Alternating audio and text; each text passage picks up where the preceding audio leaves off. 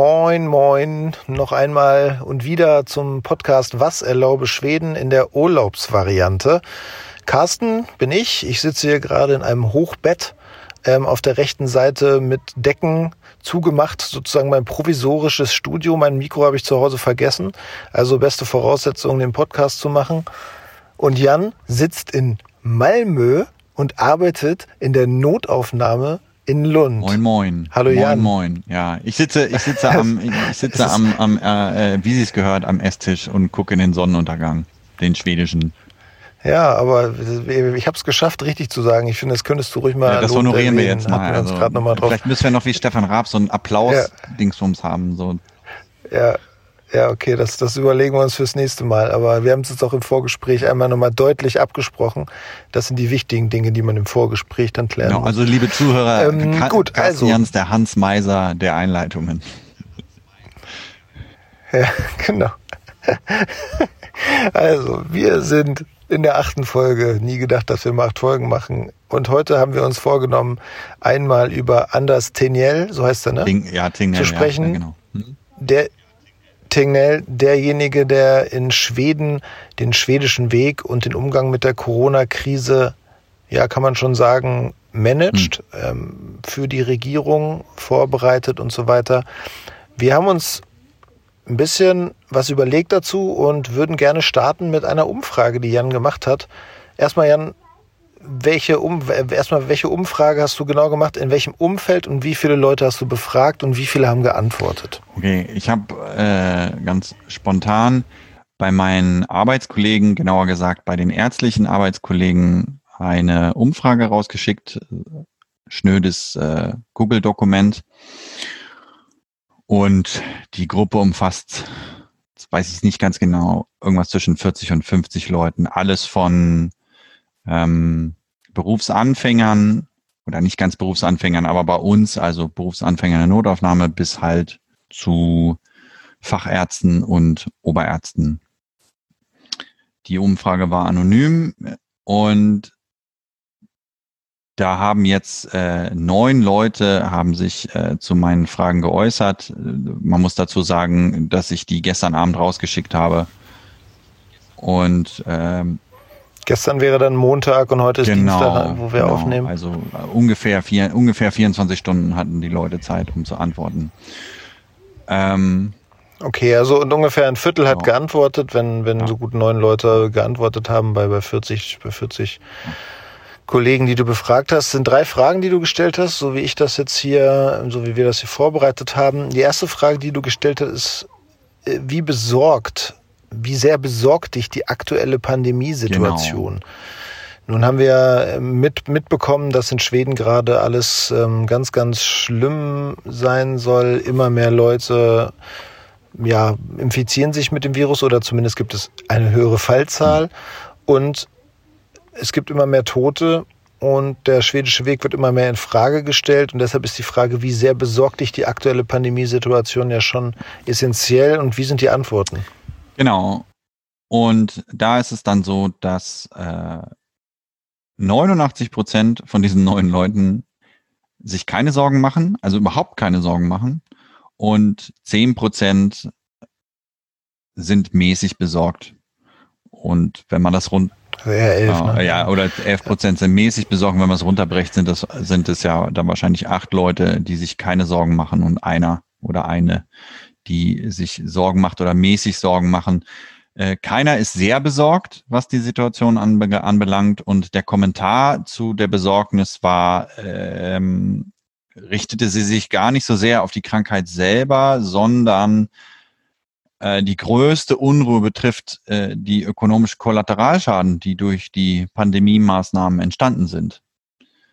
Ähm, das ist ja ganz interessant, dass und entstehen oder entstehen werden. werden. Und das ist ja, ich finde das ganz interessant, dass äh, eigentlich keiner von unseren Kollegen, also keiner von den Kollegen, befragten Kollegen hier, sich, so, sich so sehr um sein, äh, seine Gesundheit besorgt. Und wir sind ja doch naja, einigermaßen gemischt.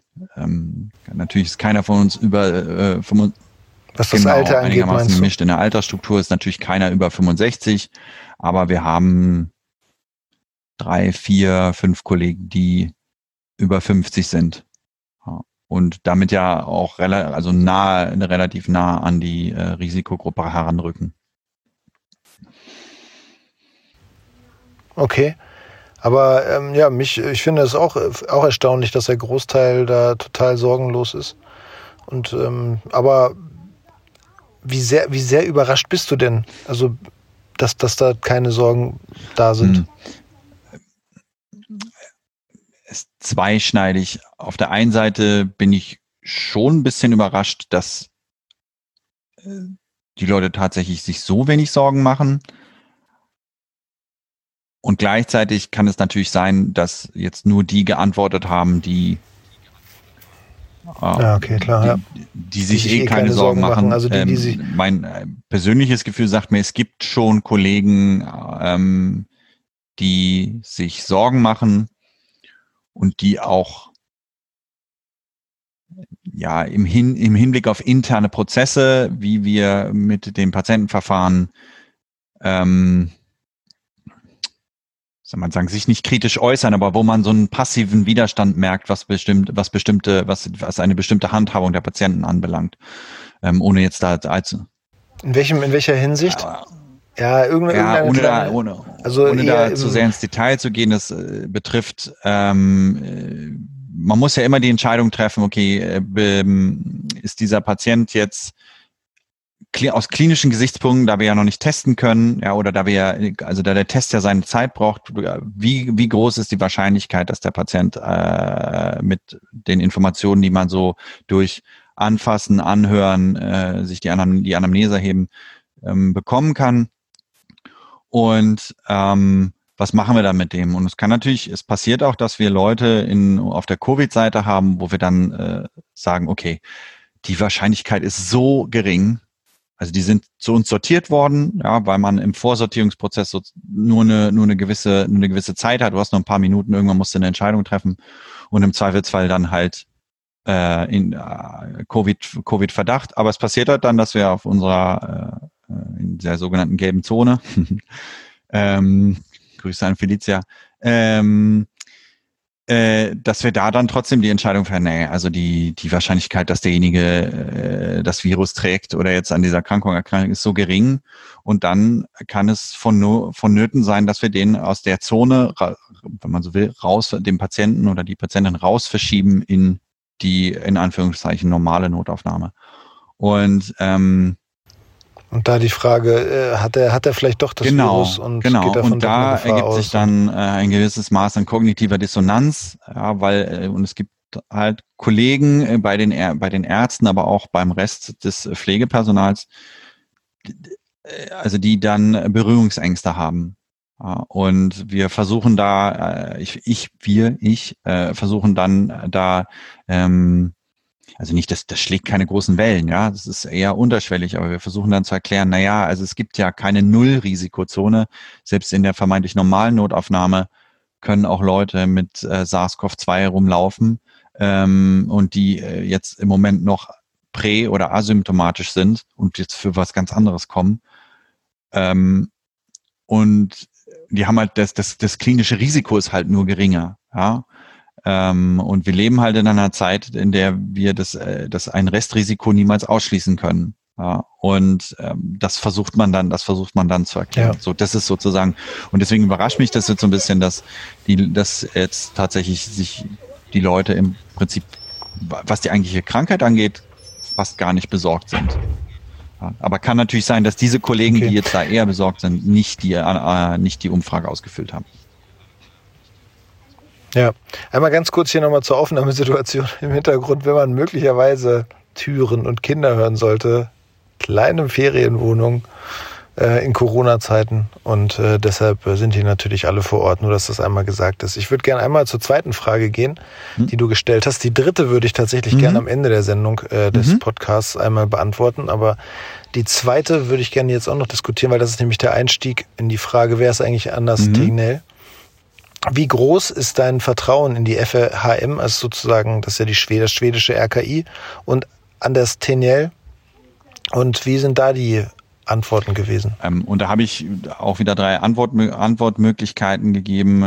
Volles Vertrauen, mäßiges Vertrauen und kein Vertrauen. Und 44 äh, Prozent haben volles Vertrauen zu Anders Tingnell. 33 Prozent haben mäßiges Vertrauen und 22 Prozent haben überhaupt kein Vertrauen. Jetzt muss man mal sagen, wenn man das genau anguckt, dann ist es tatsächlich so, dass die Mehrheit kein volles Vertrauen in Anes Tenel hat. Das ja, kann man auch so kann deuten. Kann man durchaus so deuten, ja.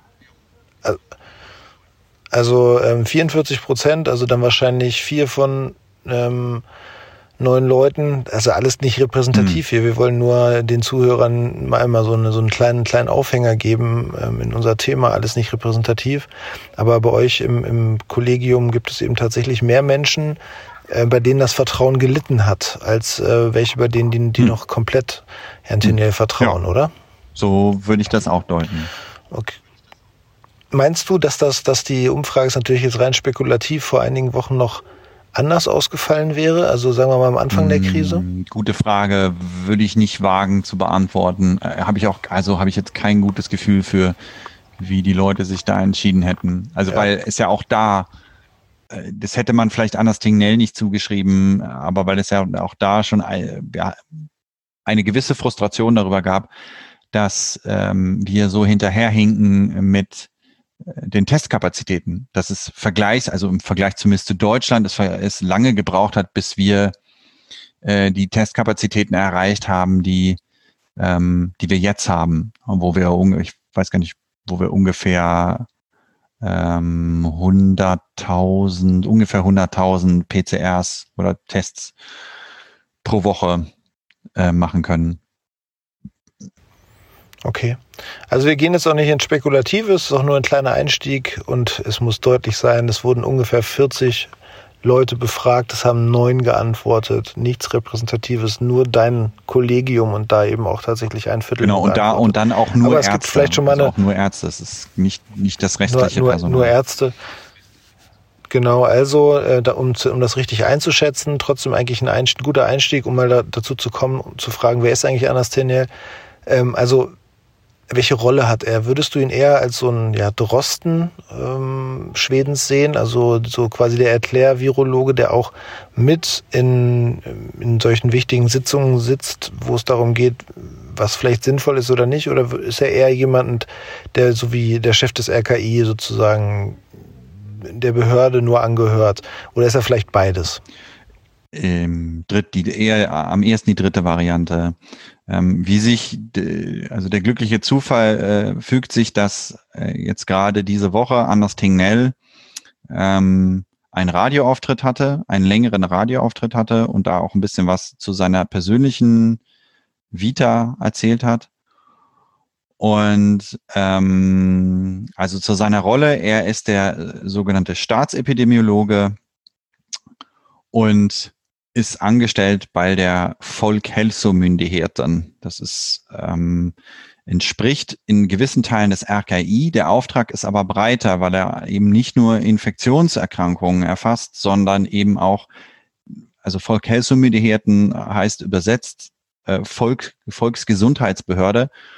Und äh, damit umfasst der Auftrag auch äh, viele andere Dinge, nämlich die, äh, das, das Rauchen der Bevölkerung, ähm, der zunehmende Zuckerkonsum, ähm, wie es auch die psychischen Folgen von, äh, von ja, Krankheiten und von absolut Situationen. ein Thema. Also könnte man sagen, dass also könnte man sagen, äh, äh, freche Zwischenfrage jetzt, dass er sowas, ich weiß gar nicht, ob das RKI das mitbedenkt. Weißt du das? Also ähm, macht mir jetzt eher den Eindruck, wenn du das so sagst, als, als ob er das mitbedenkt, was, was das für Folgen haben kann, so eine Pandemie, wenn alle zu Hause bleiben müssen. Wir hatten auch schon mal über Gewalt in Familien gesprochen und so weiter. Also meinst du, dass sowas dann eher bei dieser Behörde mitgedacht wird? Ich würde sogar sagen, dass das das Leitmotiv war ähm, für die Entscheidung, keinen vollständigen Lockdown zu machen, weil man eine breitere Perspektive auf äh, die voll, also auf die Pandemie als solche und auf die eventuellen Folgen gehabt hat. Nicht nur, vielleicht nicht so sehr den ökonomischen Aspekt, aber ähm, er sagt da in diesem Radioauftritt, warum sie sich dagegen, entsch dagegen entschieden haben, die Schulen zuzumachen, ist, weil und ich habe das jetzt, ich habe jetzt kein Fact-Checking betrieben, aber seiner Meinung nach, oder das sagt er, weil bekannt ist, dass sogar nur kurze äh, Schulausfälle, also da sprechen wir von zwei Wochen, ähm, verheerende Auswirkungen haben können, beziehungsweise also sich negativ auf äh, ja, die Gesundheit der Schüler auswirken können, also nicht nur auf das Lernverhalten und äh, ihren Lernerfolg, aber auch ähm, äh, indirekt auf ihre Gesundheit, weil an dem Lernerfolg und dem Fortkommen ja ihr Fortkommen im, im, im Leben hängt und damit auch ein Teil der Gesundheit. Ja, weil man weiß, dass ja äh, Gesundheit maßgeblich mitbestimmt wird von einem sozioökonomischen Status. Und ähm, das ich persönlich finde das. Da kommen wir auch nachher nochmal zu. Sozusagen, ja. ich, ich persönlich finde es vielleicht ein bisschen sehr weit gedacht, aber ähm, ich vertraue ihm immer dahingehend, dass er sagt, naja, wir wissen, dass auch schon relativ kurze Schulausfälle ähm, ähm, ernsthafte Konsequenzen haben können, vor allen Dingen natürlich für die Gruppen der Schüler, ähm, die es sowieso schon schwer zu Hause haben, ja, also die aus sozial schwächeren ja. Verhältnissen kommen. Und ähm, das war also okay. sozusagen, ich, also deswegen würde ich schon sagen, diese breitere Perspektive war maßgeblich dafür, warum man zum Beispiel Schulschließungen ähm, nicht durchführen wollte. Das finde ich ganz spannend, dass man die Rolle mal mhm. definiert. Also dass, äh, dass man merkt, okay, es gibt da jemanden, der vielleicht eine etwas breitere Perspektive hat. Herr Drosten sagt ja auch in seinem Podcast äh, ja auch immer, hm. Ich bin Virologe. Ich beurteile das alles sozusagen aus virologischer Sicht und die politischen Entscheidungen muss jemand anders treffen.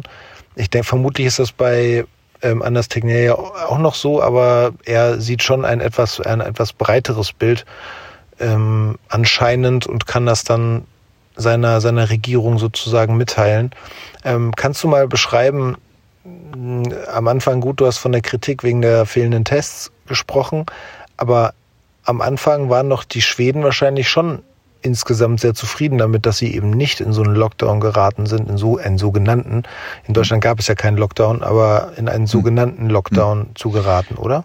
Ich würde das, ja, ich würde das schon so sagen und ähm, und ich würde jetzt mal äh, die Zufriedenheit auch indirekt daraus ableiten, dass auch heute wieder beim äh, bei der täglichen, ich, ja, mittlerweile nicht mehr täglichen, aber bei der regelmäßigen Pressekonferenz ähm, der Volksgesundheitsbehörde, der ja, Ärzte- und Pflegeaufsichtsbehörde, wenn man das so, wenn man das so sagen kann, und ähm, der Katastrophenbehörde, wenn, äh, wenn man die jetzt so nennen kann, ähm, äh, wurde wieder äh, Statistiken ähm, gezeigt, wonach angeblich acht von zehn Schweden äh, weiterhin den allgemeinen Empfehlungen folgen, ja, sie Abstand halten, ähm, und das ist, also ist äh, eine, eine, eine, ich weiß nicht, ob das eine Telefonumfrage ist oder so, aber ähm, und da werden regelmäßig, glaube ich, tausend, äh, ungefähr tausend Leute befragt. Ja.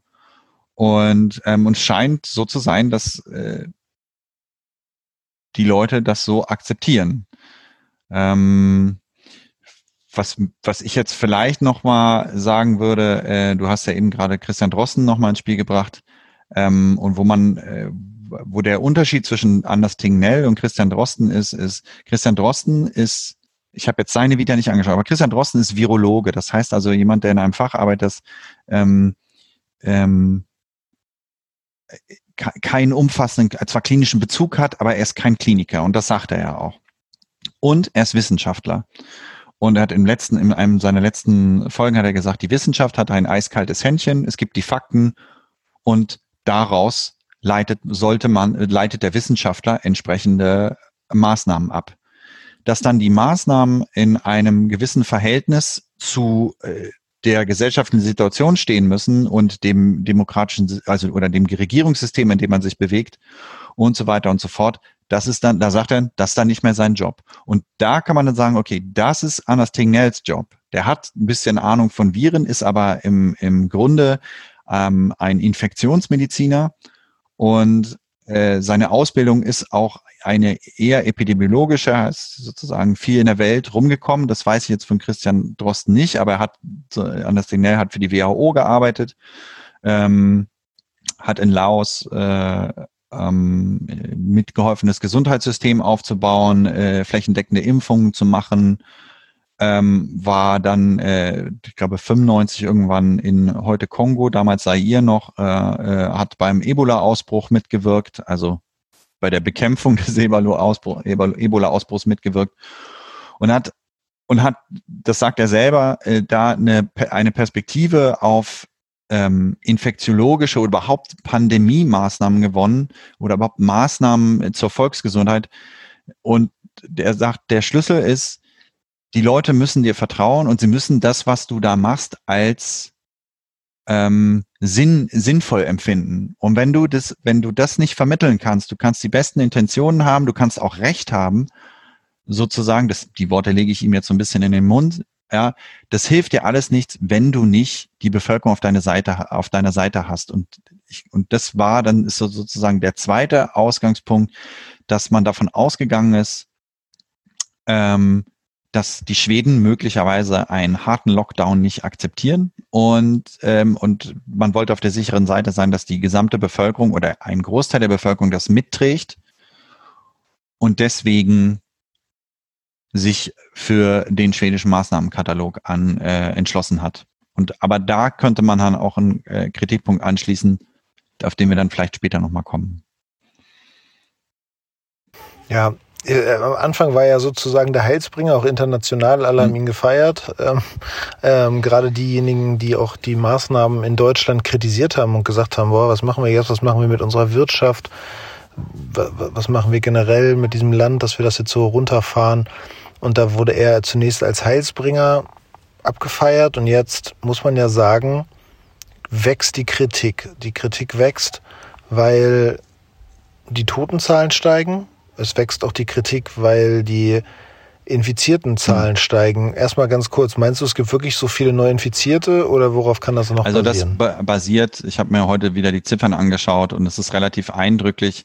Ähm, beziehungsweise sie haben das ganz gut gemacht. Sie zeigen, sie haben das jetzt aufgeschlüsselt nach schweren und leichten Fällen und die Zahl, die jetzt steigt, ist die Zahl der leichten Fälle, weil ähm, die, also wir jetzt viel breiter testen, als wir das am Anfang gemacht haben. Also die aktuelle Strategie. Also es ist wieder so, man muss einfach ja, genau aktuelle, hingucken. Man die kann, aktuelle Strategie ist, alle, die die Symptome haben, also im Prinzip jetzt vorher war es ja so, alle Patienten, die uns, die zu uns kamen und die Verdacht, äh, Verdacht also die Verdachtsdiagnose hatten Covid-19, ähm, aber nicht aufnahmepflichtig waren, die wurden ja nicht getestet. So. Und ähm, jetzt hat man, hat man das, hat man so viel Kapazitäten, dass man sagen kann, okay, jetzt werden alle, bei denen uns das sinnvoll erscheint, und das sind ja vor allen Dingen natürlich alle die, die mit Symptomen kommen, werden jetzt getestet. Das, die große, die große Herausforderung ist, äh, ist äh, dann, ähm, in meinem Berufsalltag, ich, äh, jemand muss dann diese, weil die Testergebnisse ja nicht unmittelbar vorliegen, jemand muss diese Testergebnisse nachverfolgen. Und ähm, das Problem ist, dass ich, wenn ich einen Test äh, äh, bestelle, bin ich auch erstmal persönlich dafür verantwortlich, dass die, das Ergebnis nachverfolgt wird. Und das kann, das stellt halt ein Problem dar, weil ich äh, mein, sozusagen äh, dann nie, ich kann nicht einen Großteil meiner Arbeitszeit darauf verwenden, alle Leute, die ich getestet habe, ähm, dann äh, anzurufen und ihnen mitzuteilen und dann ähm, auch noch ähm, äh, also Infektionsverfolgung zu betreiben, sondern da ist man jetzt dabei, bei, zumindest bei uns regional oder lokal, eine Organisation äh, aufzubauen, die das dann macht. Also es gibt natürlich sowieso schon, wie auch in Deutschland, Gesundheitsämter, die das machen, aber weil jetzt das natürlich die Anzahl der Fälle so groß war und äh, wir erst jetzt sozusagen mit einer breiten Teststrategie antreten, ähm, muss man, muss man halt sagen, der, der, da äh, reichen die im Moment, reicht das im Moment nicht aus. Und jetzt sind also die Infektio, Infektiologen hier bei uns äh, am Krankenhaus, ähm, da werden, wird jetzt diskutiert, wie man das am besten lösen kann. Ja. Und aber und ach so noch und zu den schweren Fällen, also zu den schweren Fällen kann man sagen, die sind weiterhin rückläufig. Ja, und das wird gemessen an den an den Zahl an den äh, Zahlen äh, der ähm, äh, Patienten, die aufgenommen sind, beziehungsweise die auch äh, Intensivmedizin bedürfen. Okay, also da, ste da steigt die Zahl nicht, sondern ja. da geht sie auch runter. Okay, was ich auch ähm, ganz spannend finde, wir haben ja immer hier diskutiert und ja auch schon ähm, länger darüber gesprochen, über diese, über diese Frage, wo entsteht, wo ist der Coronavirus besonders hm. ausgeprägt in Schweden? Und ähm, ja, wo kommen die ganzen Toten her? Ne? Haben wir also, auch darüber wo, gesprochen. Wenn wir, wenn ja, wo, wo, kommen, wo kommen die ganzen Toten her? Klar, aber auf der anderen Seite auch, wo, wo sind die ganzen Infektionsfälle und so weiter? Da hast du mir vorhin von einer eine Statistik erzählt, die ich ganz interessant mhm. fand. Ähm, ja, da sind jetzt diese Woche äh, mit äh, ähm, dankbar, dankbare, ich bin meiner Frau sehr dankbar, die hat da einen Artikel gefunden und zwar hat die schwedische Zeitung Expressen einen Artikel rausgebracht, wo sie äh, Daten von der Region Stockholm bekommen haben, wo die Fallzahlen nach Postleitzahlen aufgeschlüsselt sind. Und ähm, da kann man sehen, dass äh, die meisten Fälle äh, treten in einer Region auf, die in, in Stockholms Stadtteil Rinkeby-Schista auf. Und Rinkeby-Schista ist der Problemstadtbezirk. Und an, und das eines der krassen Gegenteile ist dann äh, der Stadtteil Jür, Jürsholm. Das ist der reichen Stadtbezirk. Da, steht, da treten fast keine Fälle auf. So. Und Okay, also könnte man fast sagen, das ist so ein, das ist äh, fast schon so ein soziales Thema ähm, bei euch. Und das wird, also meiner Meinung nach ist, ist das ein wichtiger Punkt, ähm, dem man sich nachdem, nachdem, äh, wenn diese Pandemie durch ist, mit dem man sich äh, auseinandersetzen muss. Und das wäre ähm, mein Hauptkritikpunkt an, wie wir in Schweden die Pandemie gehandelt haben. Ich würde das. Und wie auch Anders Tegnell, um, um da mal wieder drauf zurückzukommen, wo er möglicherweise äh, da nicht ganz ausreichend Tipps gegeben hat oder nicht ja, ganz ausreichend das richtige Und das weiß ich hat. halt nicht ganz genau. Also ein, eine, also man muss ganz grundsätzlich sagen, er ist der, äh, er wird als der nach allem, was wir wissen, ja, ich, ich nehme an, er hat ja ein Team um sich herum und er wird das nicht ganz alleine sich ausgedacht haben, aber er ist sozusagen, sein Name steht auf dieser, auf der Strategie äh, Schwedens. So. Und man muss halt schon sagen, äh, und das räumt er auch in diesem, in diesem Radioauftritt ein, dass ähm, sie das wahrscheinlich, er das wahrscheinlich unterschätzt hat, beziehungsweise dass sie, ich ich habe, ich interpretiere das so, dass sie geglaubt haben, dass die Infektion sich so wie ein Influenza verhält, nur infektiöser ist. Und dass es, also dass sie gleichmäßig durch die Bevölkerung durchläuft, ja. Und ähm, und nicht so hüpfen, hüpfend, wie wir das jetzt gerade ähm, erleben, dass es sozusagen von zehn Leuten ähm, vielleicht neun, äh, null bis einen anstecken, aber der zehnte dann zehn weitere ansteckt oder vielleicht sogar noch mehr. Ja, dieses äh, in Anführungsstrichen Superspreader oder Superspreading-Ereignisse. Und das hat ja Drosten auch mal erklärt, dass es führt zu einer, führt zu einem Verlauf, dass viele Infektionsketten aussterben und dann aber plötzlich so ein, sozusagen so ein Ausbruch passiert, ja. Und, und ich glaube, das haben sie nicht richtig das wusste man ja zu dem Zeitpunkt nicht und das haben sie nicht richtig antizipiert und das konnten und das konnten wir nicht antizipieren, weil dafür hätte man aggressiver testen müssen. Und ähm, und jetzt und jetzt kann man sagen, das ist eine Strategieentscheidung, aber das hing auch daran, dass es keine Testkapazitäten gab und das hängt daran, hängt daran, dass äh, das hängt mit der ähm, Organisation des Gesundheitswesens in Schweden zu tun. Das ist an sich dem deutschen Gesundheitssystem ähnlich. Ähm, wie in Deutschland hat ja die Regierung zwar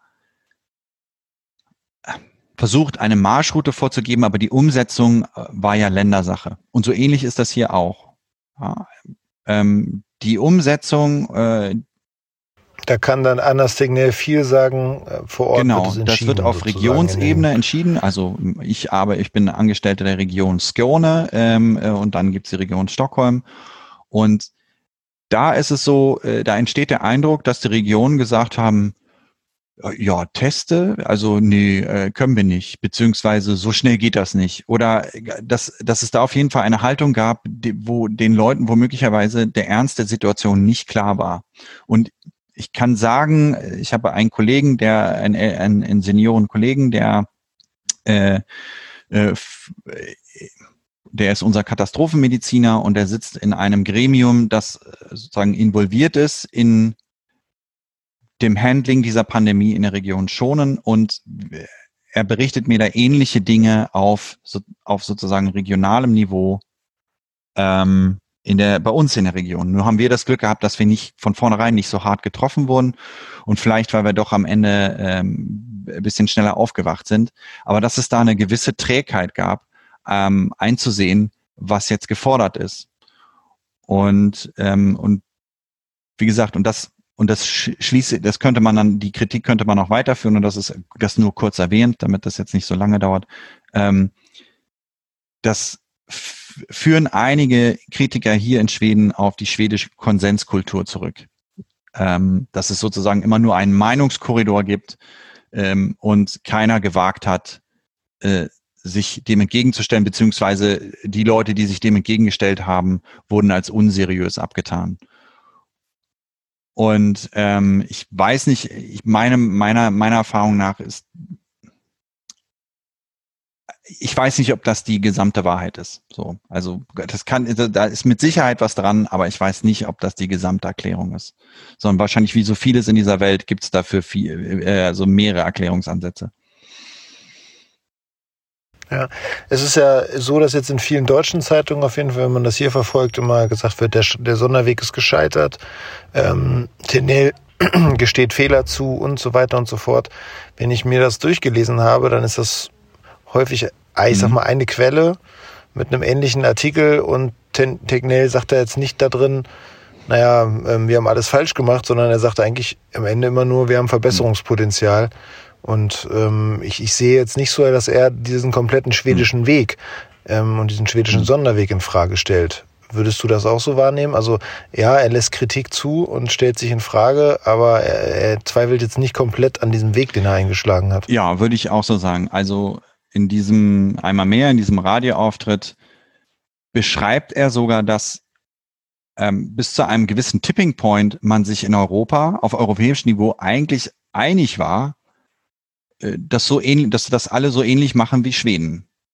Und dann ist, meint er ja, und ich kann mich jetzt nicht mehr entsinnen, ob er da einen Zeitpunkt genannt hat oder nicht, ähm, aber irgendwann meinte er, wäre das in Panik umgeschlagen und ich nehme mal an, das ist dann äh, spätestens dann, als man gesehen hat, was in Italien passiert ist und vielleicht ja auch als äh, ich weiß nicht, wann das war, Mitte April, ne, hat der Spiegel ja geschrieben, Drosten, als Drosten äh, da von dieser Publikation äh, berichtet hat, ähm, wonach Schulschließungen äh, ein der entscheidende Faktor bei der bei der Influenza-Bewältigung in den USA war.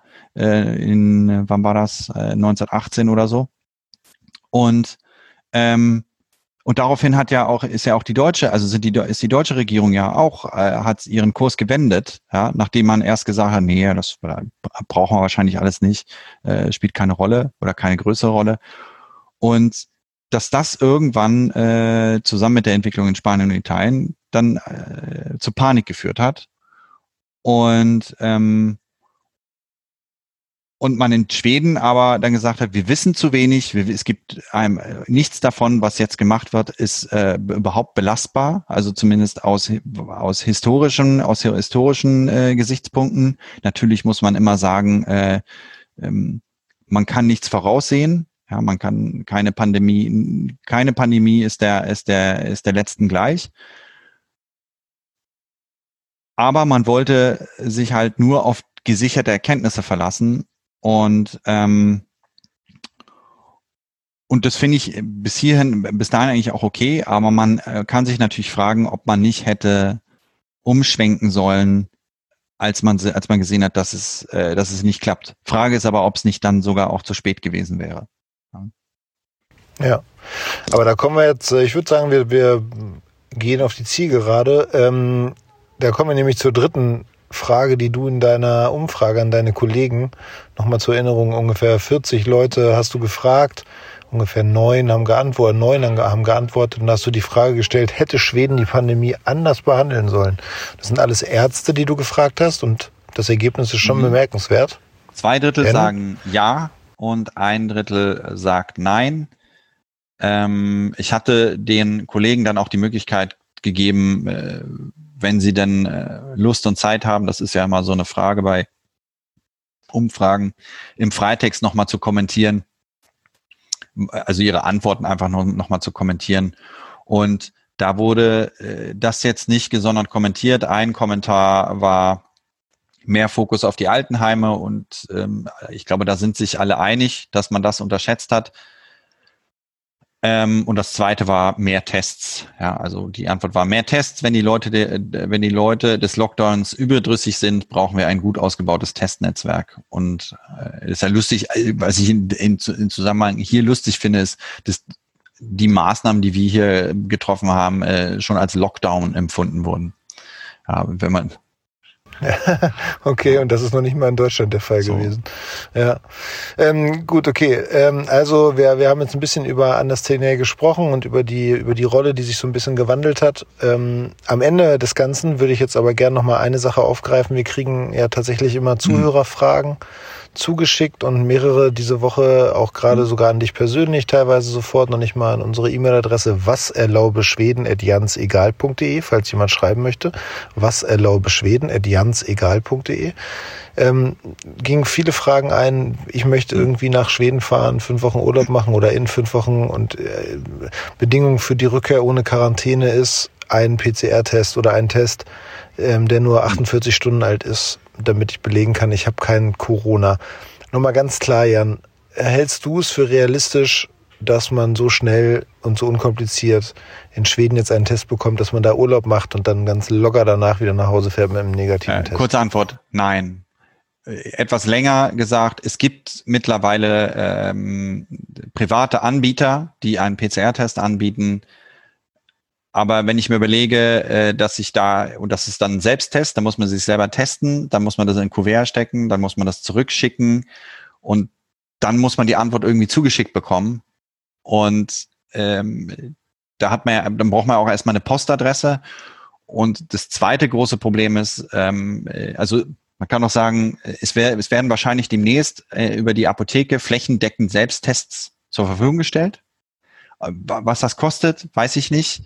Ähm, äh, ob das zugänglich für alle ist, weiß ich auch noch nicht. Und wie das genau gehandelt wird, kann ich noch nicht zu sagen. Das ist jetzt hier erstmal nur Buschtrommel, ähm, hatte mir einer der Infektiologen, Infektionskollegen erzählt. Und aber das Problem ist, dass diese Systeme oft häufig digital sind. Vieles hier ist digitalisiert und der Schlüssel zum Erfolg ist, dass man eine schwedische Personennummer hat und äh, geknüpft an die schwedische Personennummer auch eine digitale ID, mit der man das dann abrufen kann.